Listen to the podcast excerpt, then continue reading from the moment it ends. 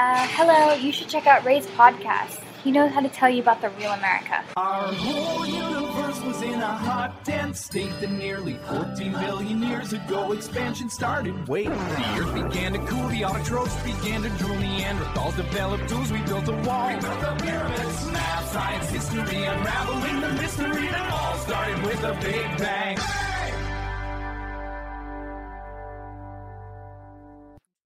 Hello，大家好，欢迎收听本期的老马侃美国，我是老马。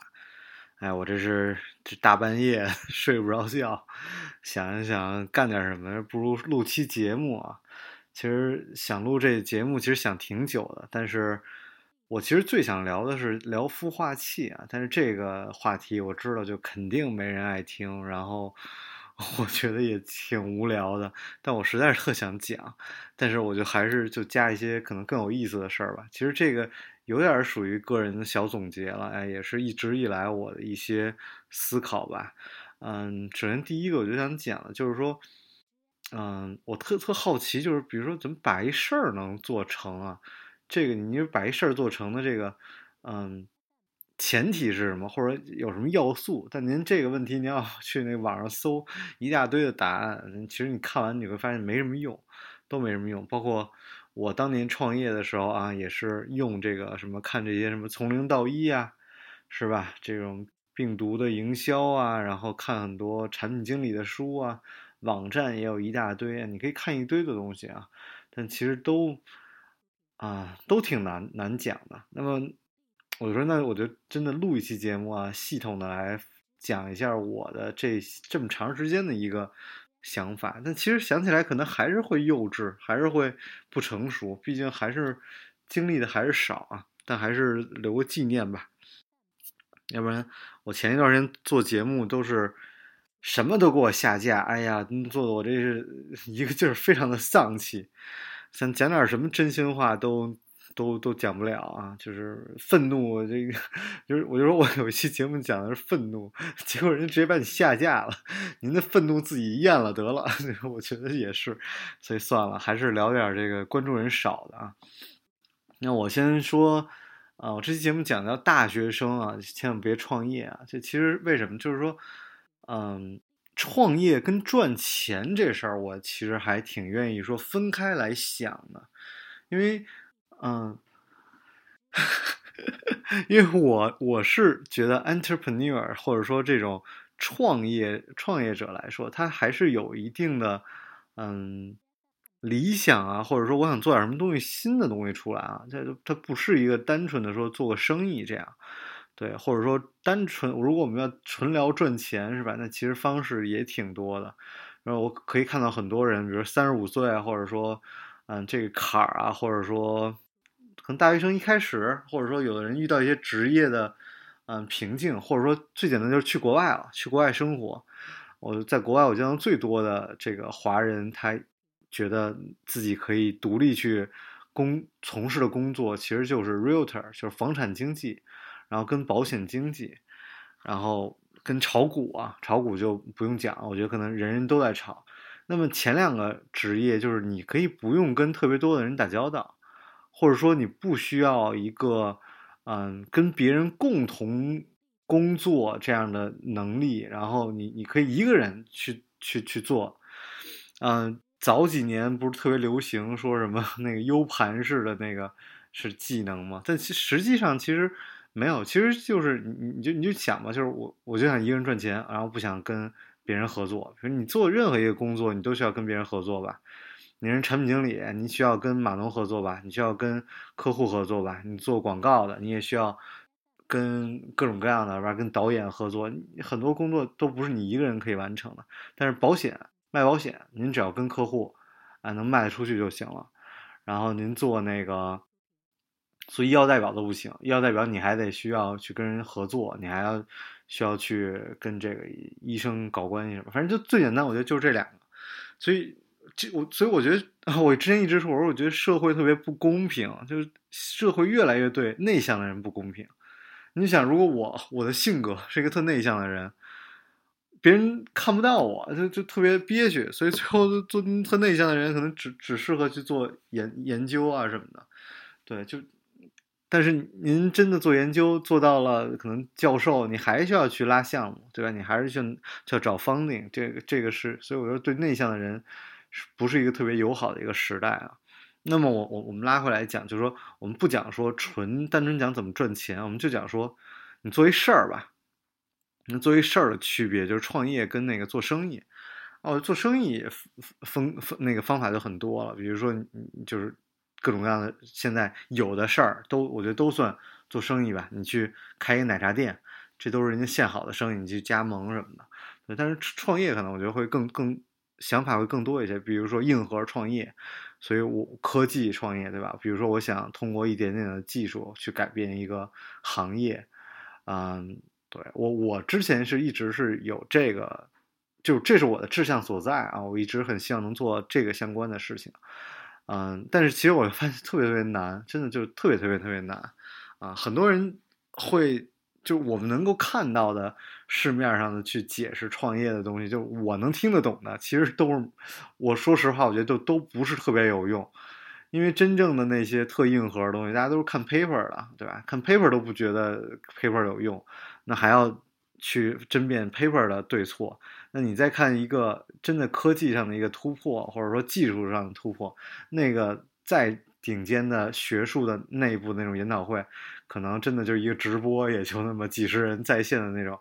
那基本到最后聊的都是数学，那一个公式的一个突破，导致一个新的技术那么一点点的突破，这这个真的就是非常非常难。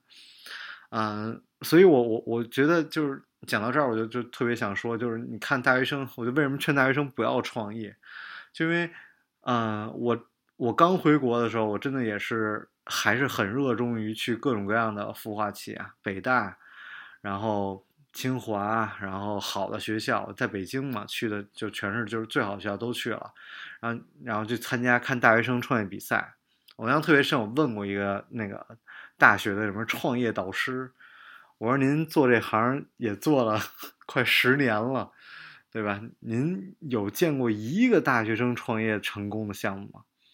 您就您这学校也好，这么好的学校，您有孵化出一个好的项目吗？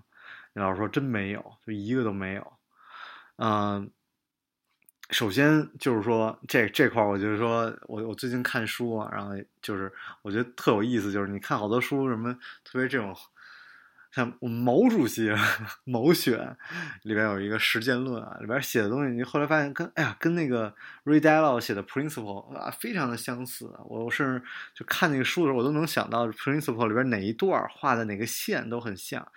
你要认识你你你怎么认识一件事儿啊？你需要去实践，你需要去各种各样的方式啊。我我觉得这种东西去解释书这种东西也是，他就说你你读一堆书。然后你不去实践，那个知识是没没用的。你你你实践完了之后，你回头再去认识，你才能达到一个比较好的一个认识的一个效果。啊我还是讲一下原文吧。就我其实特别不愿意讲原文，我就建议大家去读，因为其实也不是很长啊。那实践论那个有一段是专门讲说总结一下认识啊，认识的过程。第一步是你先接触外界的事情啊，这个属于感觉的阶段。然后第二步呢是综合感觉的材料。然后加以整理和改造，这属于概念。然后判断和推理的阶段，然后只有感觉的材料十分丰富，和结合实际啊（括号不是错觉），然后才能根据这样的材料整理出一个正确的观念和理论来。然后通过这个实践，然后发现真理，然后再通过实践去验证真理和发现真理。啊，就就是最后，反正就是这个实践、认识、再实践、再认识这样一个形式，循环往复，以至无穷。而实践和认识之每一 循环的内容，都比较的进到了高一级的程度啊。这是这是我们啊，毛主席啊，三三七年写的。想一想，这个真的是非常的高瞻远瞩啊。这个综合了。综合了理性、理性主义跟经验主义啊，其实我我我觉得我们大部分的人其实是经验主义。我们做一件事儿的主要原因其实还是自己的实践，所以我就说，为什么我们我们之前跟哥们儿说，那个毁掉一个年轻人最好的办法就是让他在早年间 那个 暴富，或者说找到一个那个特别特别轻松的挣钱的方法，因为他就懒惰，他不愿意再学习，他就只会再去走走这一条路。啊，这币圈是特别明显的，嗯，进了币圈的很难出来，因为那个挣钱太容易了。那很多这种暴利的行业其实都是你一进去你就出不来了，然后最后这个这个行业如果倒的话，你你发现自己哎没别的技能，这其实是一件很非常危险的事儿。然后我就觉得这个就跟很多书都很像啊，包括那个这这刚才就是毛主席讲的这段话，我觉得就哎呀，包括跟那个黑石的选择里边也讲讲到一些那个课程的内容也都非常非常非常像，所以我觉得这中间有几个问题，比如说那个你看我们看大学老师创业。现在那个人工智能圈吧，商汤啊，汤小欧人教授人创业，其实大学老师创业失败率非常非常的高，非常非常高。所以，如果你你们接触那个就是大学老师，你接触多的话，你会发现他们更愿意做的是什么活他们更愿意做的是外包公司的活他们不愿意自己去做一个很成熟的公司，因为你你做一个很成熟的公司需要照顾很多很多的事情。你需要去考虑品牌，你需要去考虑法务，你需要去考虑市场推广，需要去谈客户。但但他们更愿意做的就是拉一堆学生去做外包的活儿。啊，你你你拿一个项目过来，我把这活儿给你做，然后你给我钱就完了，对吧？那这中间也是就讲到大，就是你想老师都都是这样，所以你一个大学生你能做什么创业？所以我们我记得当时特别逗，就看路演啊，我这真的回国的时候看了太多路演了。那时候啊。一五一六年吧，那时候其实其实还是 PPT 可以骗到钱的阶段，哎，一一男生出来啊，三十岁，我的目标是在三十岁之内上美国纳斯达克，成为中国最年轻上市的那个什么。但其实现在已经不是最年轻的了，但是很有意思。你就看他那个雄心壮志，然后他确实做的一些事儿也是啊，真的是做了一些事儿。然后我那时候去那个北京特别有名啊，中关村创业大街。啊，我我其实真的运气很好，我一直就觉得运气很好。我我认识很多这些创始人啊，他们就是是给我讲了很多的他们的那个经历啊。但是但是其实现在看来也也也就那样，对 就对，因为这些人他们也不会听我节目，我从来不会讲我有一个电台，对，他们也不会听到。那我就觉得就是，其实你看，我就想问，我说您到现在您孵化出什么来了？我印象特别深，当时认识了，嗯。我比较深嘛，就是有有几个是这个早期 Facebook 的员工啊，他们因为是早期在 Facebook 做码农，所以就分了一大笔钱。那你有一大笔钱的时候，你肯定会觉得就是钱生钱更容易嘛，那就去做投资。然后最早的时候就，然后在其实在美国那个奥斯汀的 South by Southwest 就见就见到过类似的。那在近几年，我去年又见到，就其实他也这几年也没有什么特别成功的项目吧。对，就。特别紧张嘛，因为 那个撒钱撒太多了，所以我觉得我当时就特别怀疑，就是说，那您的这个成功经验其实是不能复制的，特别是这些可能之前是码农这样的，呃，做技术出身的创创业者，他已经成功过一次，或者他已经他没有在那个最核心的，比如说 C level 啊做，但是他可能是比如。在技术岗位做，然后他成功了，他赚了一大笔钱。他拿这个钱，他再想去复制自己的经验，这这这非这是非常难的，因为，呃，你能把自己的这技术这活儿做好。跟你能够去站在一个那个领导的决策是完全不一样，因为你觉得自己很重要，确实你很重要，但其实指明方向这事才最最最重要。因为我我当时觉得，我就说那个，哎，创业最难的就是你每天早上一睁眼啊，一万条路，你不知道走哪条，这这这件事太难太难了。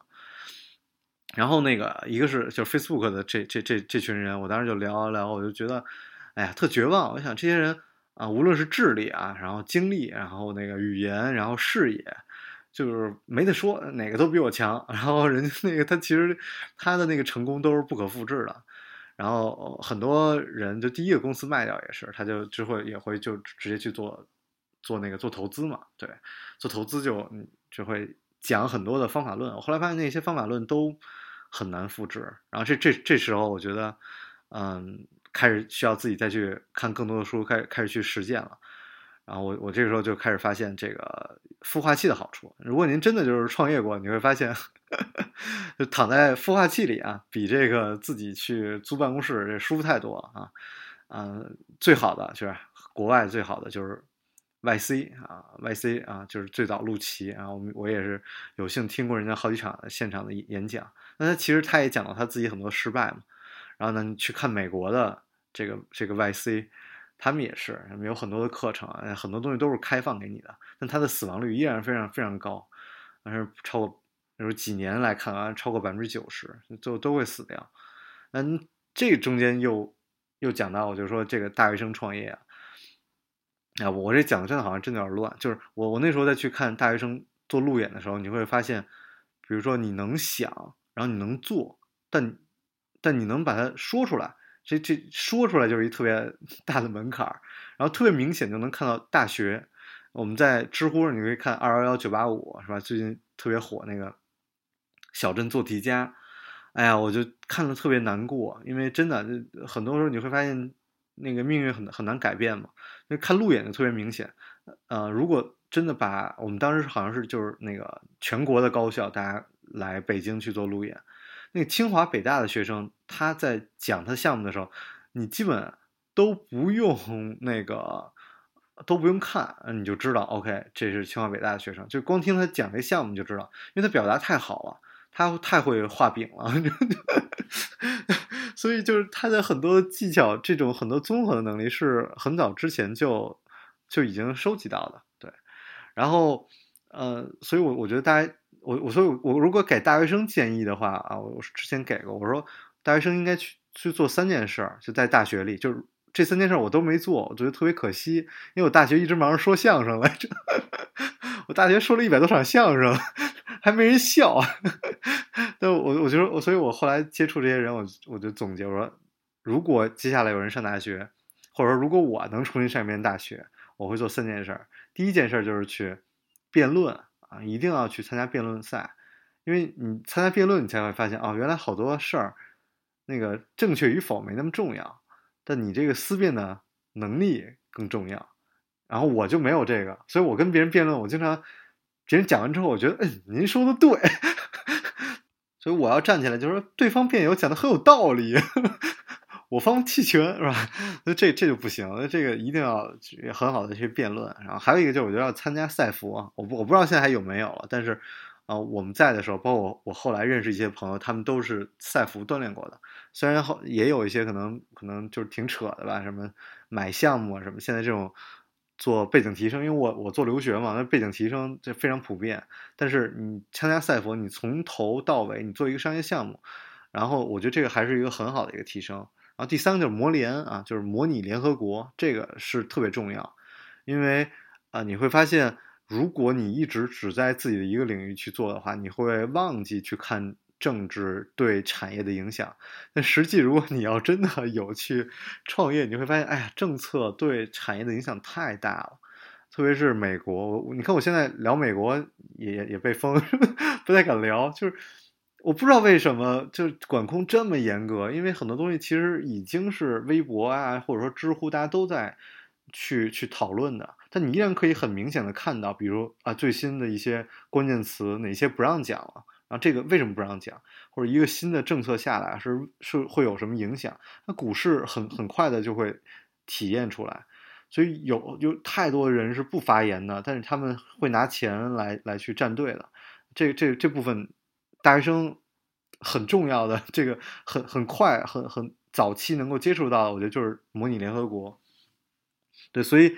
嗯，我觉得我我早期时候接触一些大学生做的项目，都是跟他们自己生活相关。这又是到了认识啊，你你的认识不够多，就你的那个视野会很很狭窄。所以当年做机器人火的时候，所有人做的都是大学的那个配送机器人，然后解决校园内不让送外卖的问题。就，哎呀，我看了无数的这样的项目，因为这这个项目又有科技含量吧，你作为小机器人，然后又好像又跟那个。同学们息息相关，但实际这是这特别伪的一个命题啊！但是，对，所以我觉得回国这几年很有意思，看到这个整个创业的一个变化。从早期啊，这个创业，大家是这个 to VC 啊，就是我我我做一个项目，不管是不是能卖出去，说就只要有人有人接盘就行了，是吧？然后有有这个投资人就行了。然后第二个阶段就是开始 to G 是吧？卖给政府。啊，这个我就不愿意多讲啊。第三个就我觉得最逗，就是现在这个阶段，就是我在做之前我就已经想好站队了。我说我是卖给腾讯还是卖给阿里啊？就最后就变成这个了。但其实其实实际的那个商业的那个逻辑啊，我觉得特别是国内创业这一波打起来之后，真的就是打国际市场真的特别容易，因为大家真的是啊，就竞争太激烈了，真的竞争真的太激烈了。对，但是我觉得最后还是商业的本质，就是你还是要赚钱，赚钱嘛。所以特别是这几年吧，我觉得可能一一八一九年，或者是今年就别提了，今年就就是死水一片了。对，那那其实你会发现很多的好的这种，嗯。基金他们都不投是吧？他不是就让你们投资，你们的这个要求对赌什么的，你们不如去存个定期是吧？你们这哪儿风险一点风险都没有，对吧？就是你们就是 LP 直接去做做定期得了，对吧？所以这个很有意思，你就会发现最后你还不如去这个这个这个创业跟这个做生意，我早最早开始讲的是做生意，慢慢越来越近，你最后还是要去解决解决解决实际的问题。那么我我个人呢，就跳出来，我还是想，就是说，那到底怎么才能去做这个，做就做成一事儿，或者做真的做做一个好的一个推进，呃，创业一个好的孵化，那小米是必须要讲的，对吧？他们做这种啊，给一些传统行业的赋能，那所有人都在讲传统行业赋能，那他们是实实际是真的有把一些好的企企业或者好的一些技术，让他们更加的智能化。然后对品控的要求更严格，然后整个啊供应链的管理，这都非常非常难，非常非常啊很好的这这对这个有一个推进。那么其实还有一些大的企业，那啊比如海尔，海尔其实也在做，然后长虹也在做内部的啊类似这种鼓励内部的创业的事情。嗯，这个其实最早最早我最早见到其实是在。一三一四年的时候，啊，日本，然后松下他们就是这样的，他们内部的这种 incubator，啊，你可以提一个想法，然后我企业内部去推进你做这个项目。就早期的时候看到了啊，Instagram 的日本的原型，他们是可以让我们，比如说啊，您发一照片然后我可以在你那个照片上，不是弹幕，但是其实哎，真的有点早像早期弹幕，那是我最早看到松下。他们那个内部的项目就是，你可以在上面，我比如你你 PO 一张照片，我可以在上面给你画个脸，呃，我上面给你写个字儿，然后下一个人也可以继续再这么互动，所以很就很多，我只是举个例子啊，就是很多小的项目最后都没有嗯面试吧，对，但这是我觉得这其实是更更符合逻辑的，就是因为我比如我在一个行业里待了很久，我在一个行业里待了很久很久。然后我才知道这个行业、这整个产业链、这整个生态到底有什么问题，然后哪有一个小的机会，然后我跳进去去做这个机会，我觉得这样的成功会更大，同时企业也会有更好的一个保障。有有越来越多的企业现在都在走这个路数。那么，嗯，讲到孵化器，我也觉得很有意思，就是很多人都觉得。啊，希望能够看到，包括陆琪啊一直在讲，我觉得每次都讲让你觉得，哎，讲的特别特别好，对吧？就就，但是你你就会发现，就是很多时候是看不到的东西，因为我们站的位置不够啊，很多的东西可能是资本已经布好局了，那么你在这中间，你能去分一杯羹，还是说你能参与其中，你还是能早期就被别人看中了，话，这是其实是，嗯，如果你只是在大学是接触不到的。对，那么很还更多的孵化器，其实我觉得就早期说那个各地抢人一样，就那个时候是房产最火的时候嘛。其实他抢的其实不是 你你的人，抢的是你背后那六个钱包。所以大学生一定要认清自己，你到底有什么价值。你想，如果这件事儿你也能做，那是不是别人已经已经早都想到了啊？其实我说这话其实是给我自己扇嘴巴，因为我自己犯过类似的错误。那别人为什么吸引你去？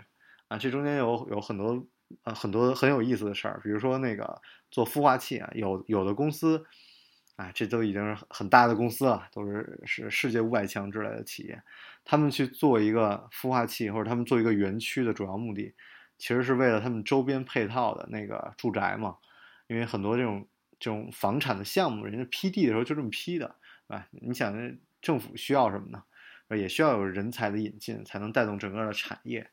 对吧？那么就是把这个园区建起来之后，拉新的，呃，创业企业或者拉大的企业进来，然后才能激活周边的这个楼盘嘛。其实，啊、贵州啊，现在今年啊，成都、天府新区啊，各地其实都做得非常好。那么除此之外呢，就是还有就是说以大学为产业，其实这是硅谷啊，就是啊，Boston，很多就是国外都是在做类似的事儿，特别是以色列啊，以色列做的真的太棒了，太棒了，嗯。他嗯，比如说我在一个大学，一个大学附近去盖这种这种园区，然后会有一些好的企业，比如说现在其实清华也是附近那么多企业，为什么？因为 校有资源啊，校有资源很方便嘛，所以可以拉进来去做。那这种园区之后再去引入新的创业企业，所以我觉得如果要是早期去入驻一些啊孵化器，你要想清楚你到底能得到什么。嗯。接接下来我特想讲的一个比较好玩的，其实是啊，叫做媒体中心啊，是一个概念，其实是一个啊 MIT 的媒体中心的概念。他们就是把各个专业的人融合在一起去做事儿，然后做好多事儿，不知道哪个能成。然后以色列也有 e s u m 其实国内现在啊有一些特别好的大学也有，就是我我觉得我们未来越来越需要的是综合的能力，我们需要。各种各样的能力，对，然后才能促成把一件事儿做成。我觉得特别有意思，就是因为我特别喜欢看自传嘛，特别喜欢看别人经验，我总结能总结。其实，如果你自己不去做事儿的话，你你你看的那些东西都真真的只是停留在那个早期的认识上啊，你很难去变成自己的东西。但我我觉得看多了之后，我就有的时候看自媒体吧，我就觉得因为很多人。特别是大学生，就你想去创业，你想去做的事儿，都是你你眼睛能看到的。但真的还有还有很多东西是你看不到的，所以很多人就去做自媒体。自媒体就是因为我们天天在刷这些东西，对吧？但是就好像看到很多人能赚钱，那其实自媒体这事儿有很多很多的问题在。特别是很多自媒体的东西，你这年纪越大，你越不愿意看，因为发现我还不如去看官媒呢。对吧？嗯，所以特别是现在这个时候，弄得大家都特别丧，你知道吗？我我不太喜欢这个状态。我觉得很多年轻人好像就天天就是哎，因为我也很喜欢的一些自媒体，就去去教育大家去划水，让大家去很丧，觉得好像目标什么内卷化很严重啊什么的。这个其实我我是也有做那个我要做的节目里边，我也有讲一个专题，专门讲内卷内卷的事儿。但你还是要跳出来，你要想不要听着别人的，不要跟着别人的那个脚步去走。所以我推荐大家很多书都值得看了，真的太多书值得看了。因为像我的分享的东西，我觉得都是失败的经历。我我之前也骂过别人，我说您都失败了，您跟这儿分享什么？对，但我觉得我其实也是这样，就是我我也没有什么成功的经历给大家分享。所以，但是我觉得大家可以去看，比如看《富兰克林传》。比如，就是就算接下来十年是经济危机，你去看，有很多人是在 美国经济最不景气那几年做企业做起来的，完 Dollar Tree 是吧？做那个一元店，永远是有机会的啊！我们活在世界上，还是不要那么丧啊！不要觉得好像就那个改变什么阶级跃迁，哎呀，都不要想这些东西。我觉得这些东西都是编造出来的一些理论，没那么重要。你自己过好你自己。比什么都重要啊！创造自己更大的价值，我觉得这个就就很好了。因为你看，我们刚才讲了这么多，其实还有运气在，运气的成分在呢。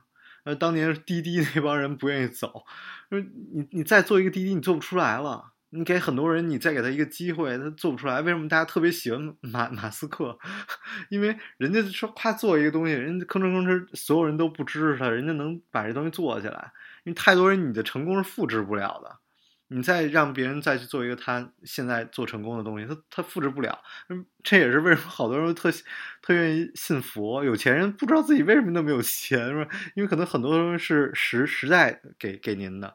哎，这这个就扯远了。我就是希望年轻人不要那么丧，对。然后我们还是要积极的去积累一些有用的东西。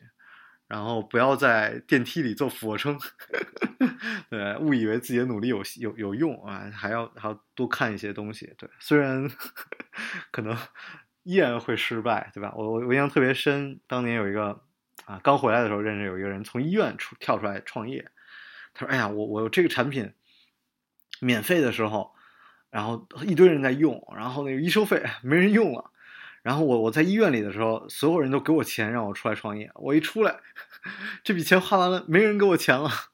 对，其实就因为需要积累太多的 东西了，所以真的，这个我们真的一直在成长啊，一直需要去学习。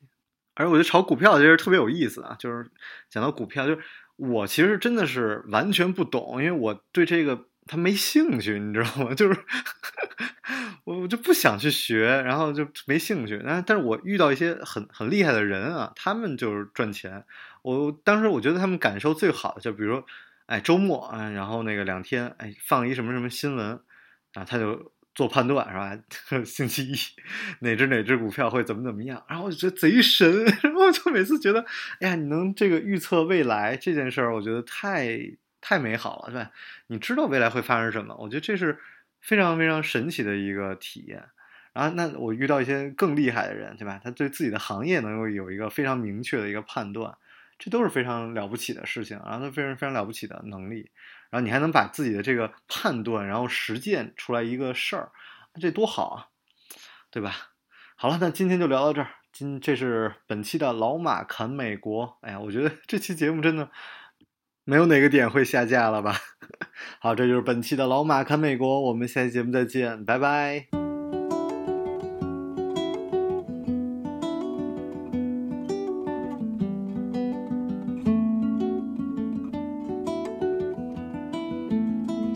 inside I know your mind. Don't you know you might find a better place to play? That you've never been, but things that you've seen, they slowly fade away. So stop revolution from my bed. Cause you say the praise I had went to my head. Step inside the summer times and bloom. Stand beside the fireplace. Takes a look for off your face. You ain't ever gonna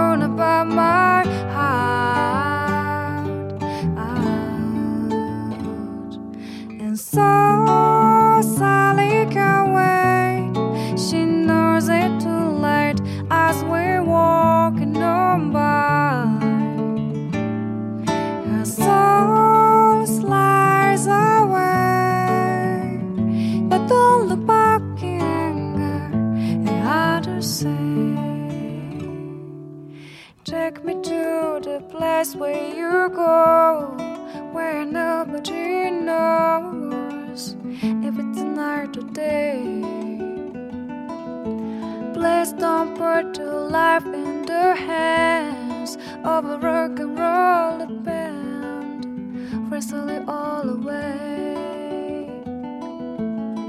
Gonna steal revolution from my bed. Could you say the brains the heart went to my head. Step inside, cause summertime's in bloom.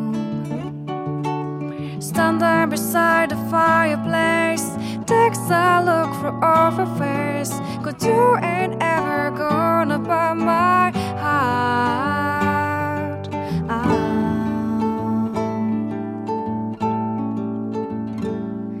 And so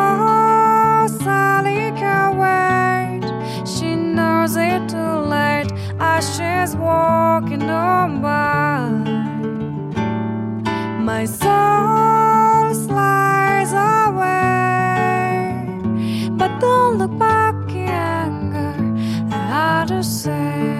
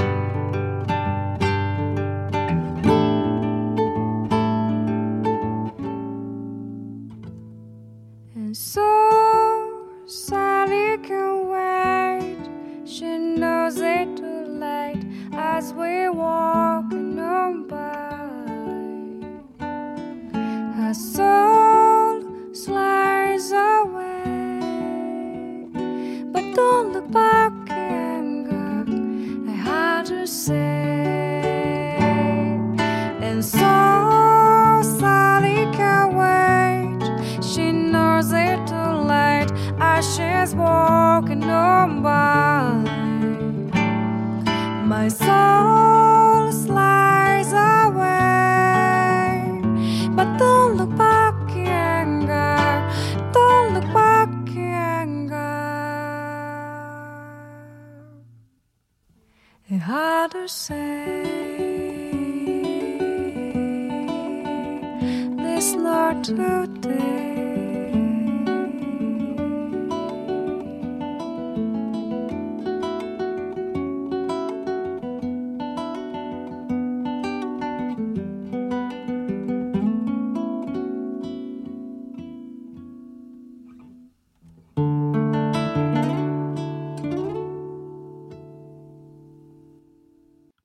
刚刚听到的这首歌是来自日本的歌手千叶沙子翻唱 Oasis 的《Don't Look Back in Anger》。啊，千叶沙子享年三十六岁。